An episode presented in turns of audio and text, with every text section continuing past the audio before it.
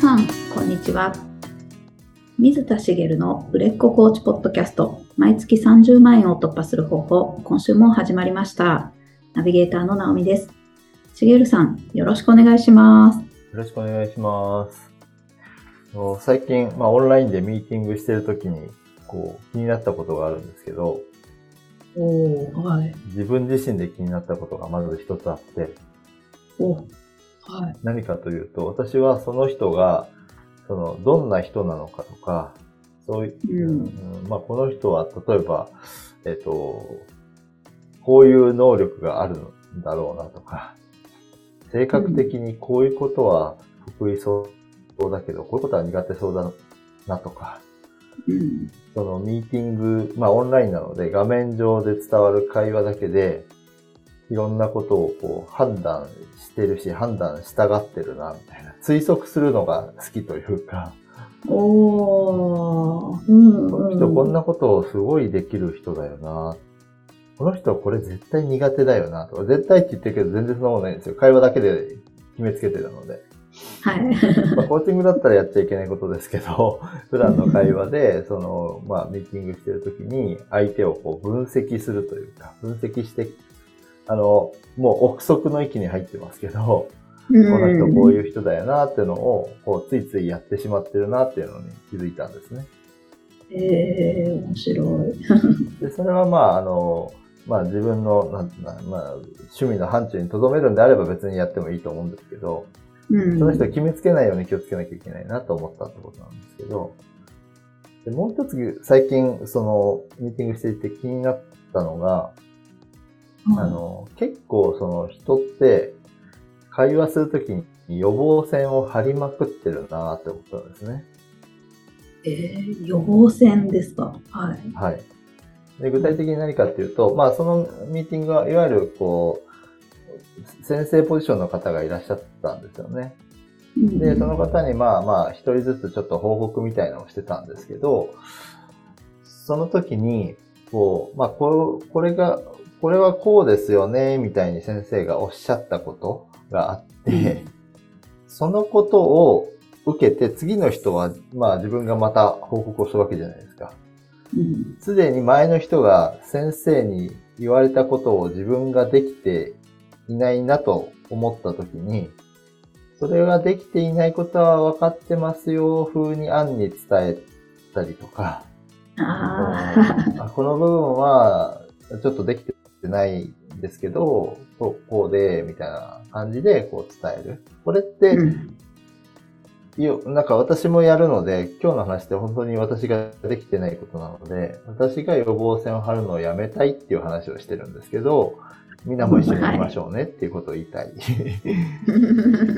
で、えっ、と、それができてないことは分かってるんだよなっていうのをみんなにこう伝えたい。先生にも分かっ分かってるよ、分かってる、分かってる。できてないけど、まあ報告しなきゃいけないから、みたいな雰囲気を出したいんですよね。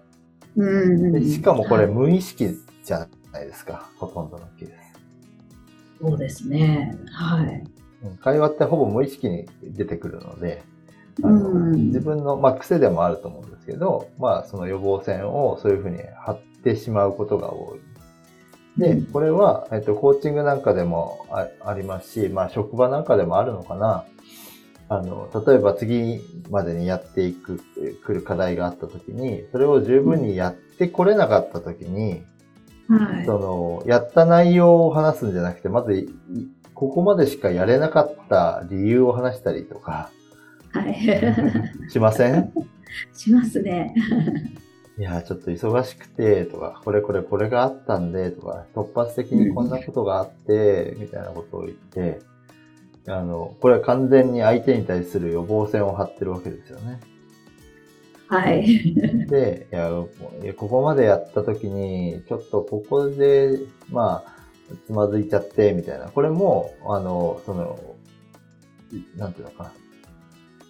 えっと、こう、他の理由じゃなくて、ストレートに伝えてるので、まだいいとは思うんですけど、つまずいた理由を言ってしまってると、例えば、いや、どこ、な、どこまで何をやったのかを聞きたいのだけどっていうことからすると、予防線を張ってる発言になるわけですよね。ああ、そうですね。うん、こういや、これこれこうだった。で、ここでつまずきましたっていう報告の仕方だったらいいんですけど、ここでつまずいちゃったんで、ここまでしかできなかったんですって言ったら、それは予防線を張った発言になるわけですよね。ああ、そうですね。やりますね。うん、それとか、まあ別のケースで言うと、例えば、まあ、あのー職場の会話なんかだと多いのかもしれないですよね。ミーティングなんかだと、例えば自分の知識が足りないと感じたときに、うん、ちょっと知ってる感を出そうとしたりとか、はい。うん。分かってますっていう雰囲気を出して自分に話が来ないようにするみたいな。まあ、いわゆる知ったかぶりだったり、知ったかぶりまでいかないにしても、素振りで、うんうん、話についてってるよ、みたいな で、やり過ごそうとするとか、逆に自分は知らなくて仕方がない理由をそれとなく言ってみたり、うん、まあ、自分はそれはだ、あの、担当外だからそれって、あの、分かってなくても仕方ないですよねっていうのが伝わるように話してみたりとか。ああ、ありますね。そうですね。予防線しますね。うんうん。いますよね。でそういうことも結構あるかなと思うんです。で、私も、なんかこう、私は結構そのストレートに伝えるよりも、どうしても回りくどい発言をしてしまうことが多いので、あの、予防線の嵐になってるんですよ。おで、伝わりづらいっていうのが私の課題でもあるんですけど、うん、それをするのは本当にやめた方がいいねっていう話です。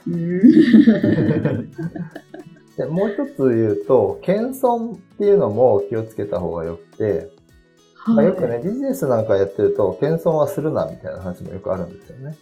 うん。要は自分は、あの、相手と比べてできないみたいな風に表現してしまう。はい。うん。えー、自分なんてみたいなことですよね、うんうん、謙遜って。はい。でそれって、えっ、ー、と、相手をリスペクトして、相手が偉大なんだってことを示すための、そういう表現であればいいんです。例えば、うん、あの、エンゼルスの大谷選手が、こう、まあ、あの、言ってしまえば謙遜になる表現をすることは結構あって、はい。それは相手に対するリスペクトがしっかりしているから。で、だから自分はそこまで、うん、あの、言ってないから頑張るみたいな感じのこともよくあると思うんですよね。うん。それは素晴らしいと思うんですよ。自分に自信を持ってるし、うん、でも自分はまだまだな部分があって、その高みを目指すために頑張る。それは、あの、いい謙遜の仕方だなと思うんですよね。はい。うん、相手を認めてリスペクトして、自分を奮い立たせる材料として、謙遜ができていたら素晴らしいと思うんですけど、うん、大抵の人は自分の能力を低く、日本人は特に低く見せて、ね、自分なんてっていう風に従うというか。はい。で、こういそうすると、まあ、要は自分を、こう、思っている以上に自分を低く見せようとしたりする行為になるわけですね。うんうん、これはもう予防線なんですよ。相手に対する。で、例えば、えっと、私のそのミーティングの中であったのは、あの、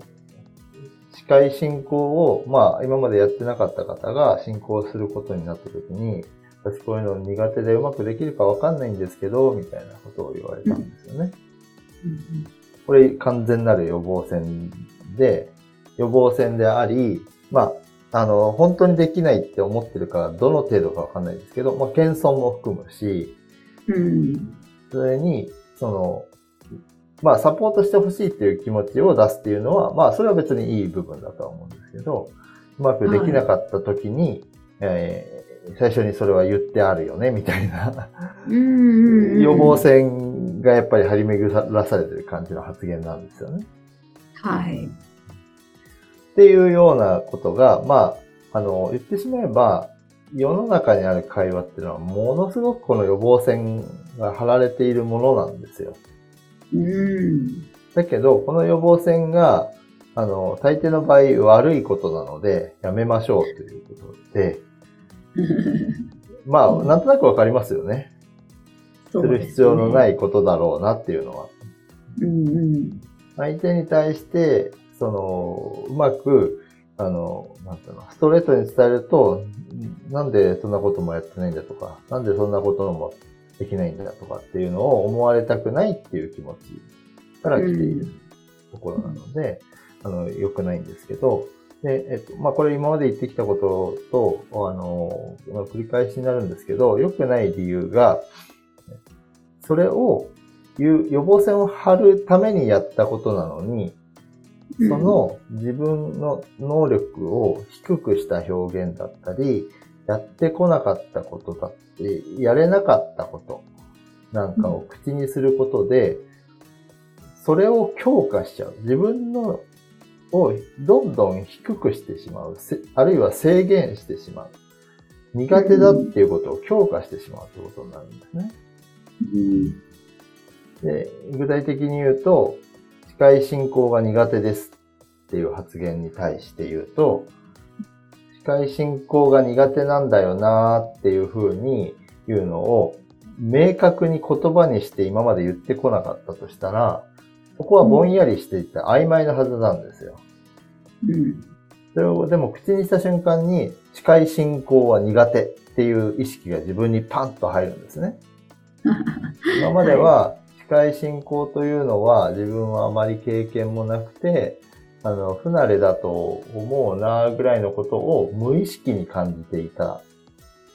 とししますよね。うんうん、それを予防線を張るために司会進行は苦手って言ってしまったわけです。はい、そうすると、うん、自分は苦手だと思ってるんだっていうのが無意識に入るんです。うん。イコール苦手になるわけです。うん、不慣れ程度だったものが。でで、口にすることの悪さっていうのは、曖昧だったものを明確にしてしまうので、それが一つ悪いところですね。明確に苦手意識だったり、やってこなかった理由なんかを植え付けるってことになるので、それが一つ悪いことで、もう一つは、それを口にしたものを自分の耳で聞いてるんですよ。聞くことでさらにそれを強化しちゃうんです。言わなきゃそんなことなかったのにっていう感じですよね。うん。なものを強化してしまって、結果、あの、その、本当に予防線を張るために言ったことなのに、本当に苦手なことを増やしたりとか、本当に自分をあの制限したり、自分の能力を低くしていくことになる。ああ、そっか。はい。なので、予防線を張らなければそんなことない。別に司会進行苦手でも別にやってみればいいだけの話じゃないですか。うんうん。でせめて言い方を変えた方がいいのかもしれないですね。おはい。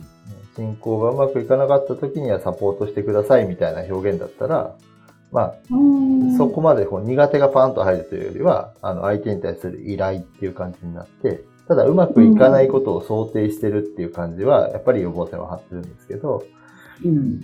ちょっと表現を変えると、まあ多少変わるかなと思うんですけど、うん、どうしても自分ができないことをできないと明確に発言することで、そのできない自分をさらに強化していくことになるっていうのを、その目的が予防線を張るためにやってしまう。相手に事前に知らせておくことで失敗した時にのリスクを減らそうとするみたいな感じがあるじゃないですか。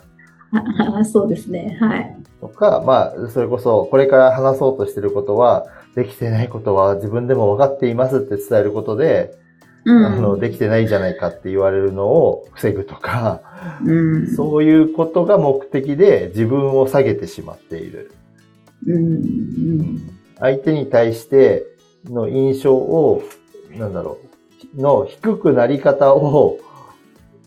こう、少なくするっていうネガティブなことをやろうとしてるのに、自分自身を下げてしまうことになるっていうのは、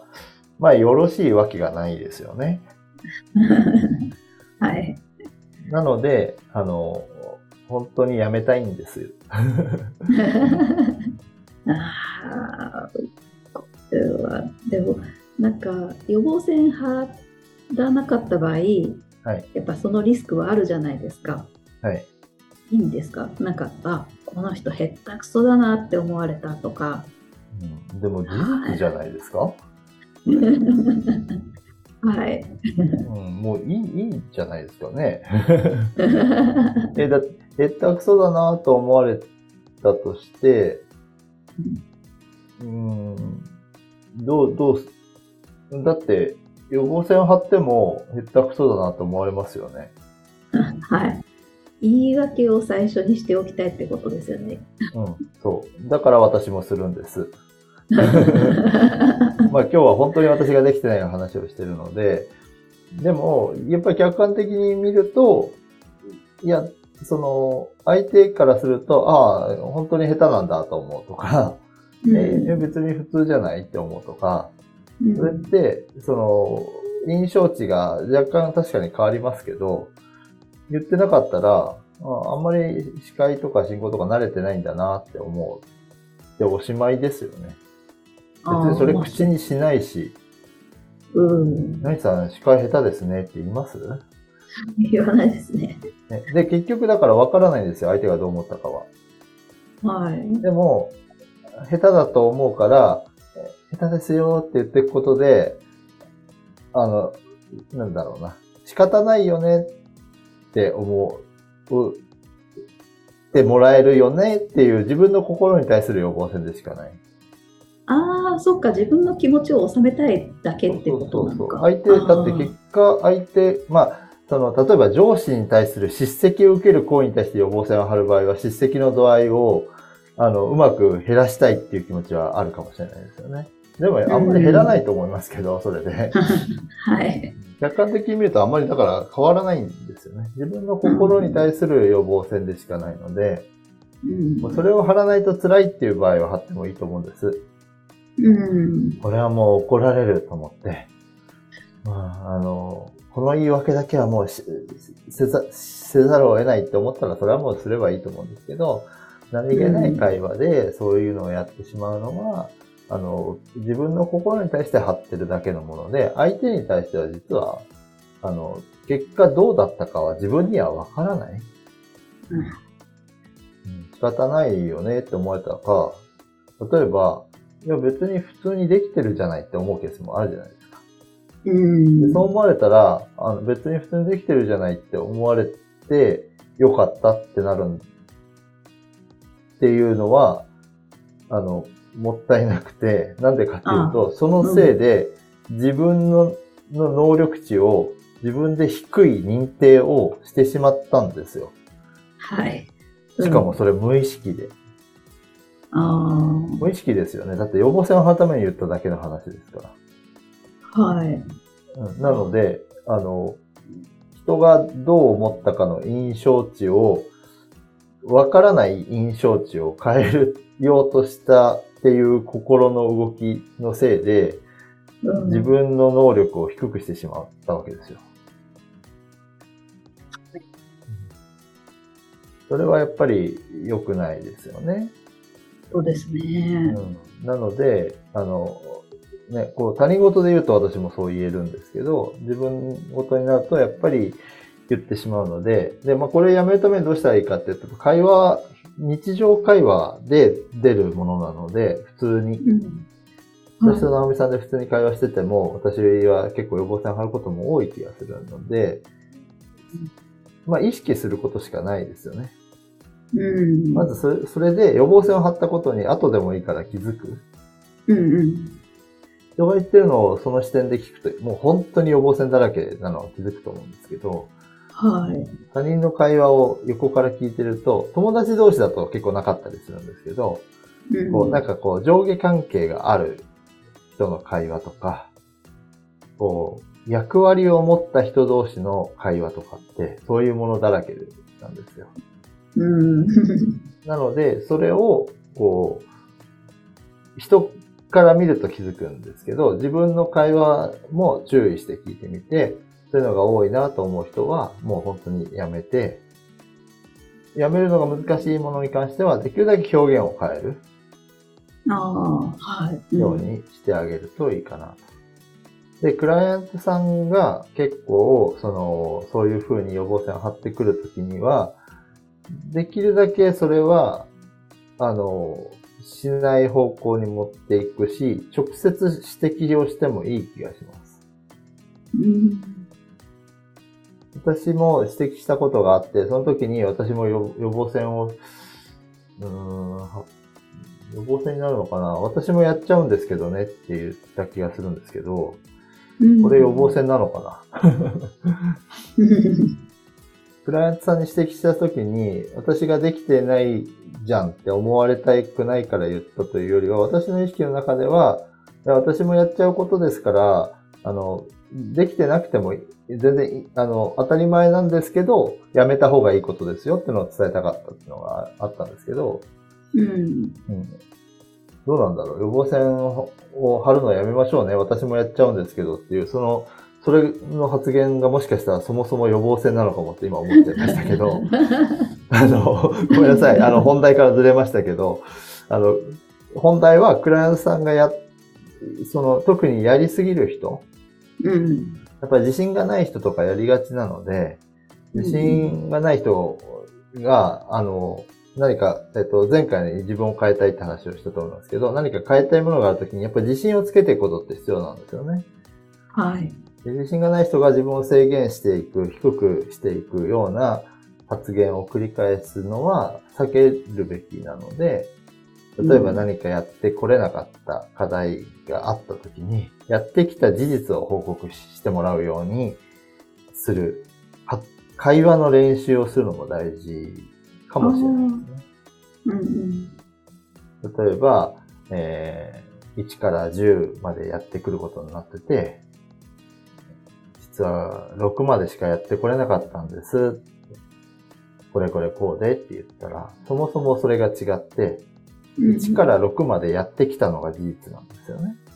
はい。うん、1から6、10までやってくる予定なのを1から6までやってきたのが事実なんですけど、4やってこなかったっていうことにフォーカスしてしまう。で、やってこなかったことを強く言うことになっちゃうの、ことをやりがちな人は多いので、うんうん、1から6までやりましたっていう報告をしましょうね、こういう時は。お1から10までやる予定だったっていうのはついててもいいけど、そのうち1から6までやることができました。うん、うん、で、できなかった部分は、じゃあそれはそれで話しましょうと。うん、だけど、発言の仕方としてできなかった理由から入ったり、1から6までしかできなかったんですっていうのはやめましょうね。なるほど。1から6までしかできなかったんですって言うと、1から6までやった事実すらマイナスに聞こえません？はい。それは本人がそういう風になってるんですよ。1から6までやった。今まで1から 2, 2までしかできなかった人が1から6までできるようになってても、そういう表現しますからね。やった事実を認めるっていうのは、もう、あの、よく私は言う話ですけど、その表現を変えなきゃいけないなっていうのを、その、複数人で話すミーティングの場だと、こう、すごく感じるんですよ。じゃ本当に自分もできてないなと思う。私、今日できてないって何回言いましたかね？これ完全にできてないのを強めちゃいましたね、私は。こう、こう、堂々巡りになるような話なんですけど、本当に、うん、あの、そこを変えていく、表現が変わってくるだけで、相手にとってもいい印象になっていくと思うんですよ。うん、で自分自身も変わっていけるっていうところにもなっていくので、あの、お互いにこう予防線を張るのをこうやめる練習をするのもいいんじゃないかなって思います。確かに。なんかちょっと気持ちだけでも全然変われそうな気がしてきました。私ももちろんするので。はい。ですよね。はい、うん。まあ、それで、こう、まあ、例えばパートナーと話すときに予防線がないことで、なんだろう、直接的な表現になって、ぶつかっちゃうこととかもあるかもしれないんですけど、まあ、訓練の最中はしょうがないですよね。そうですね。うん。できるだけ、やっぱり、こう、なんていうかな。自分への予防線だってことに気づいて、やめていきたいなってことですよね。うん相手に対する気遣いはあっていいと思うけど、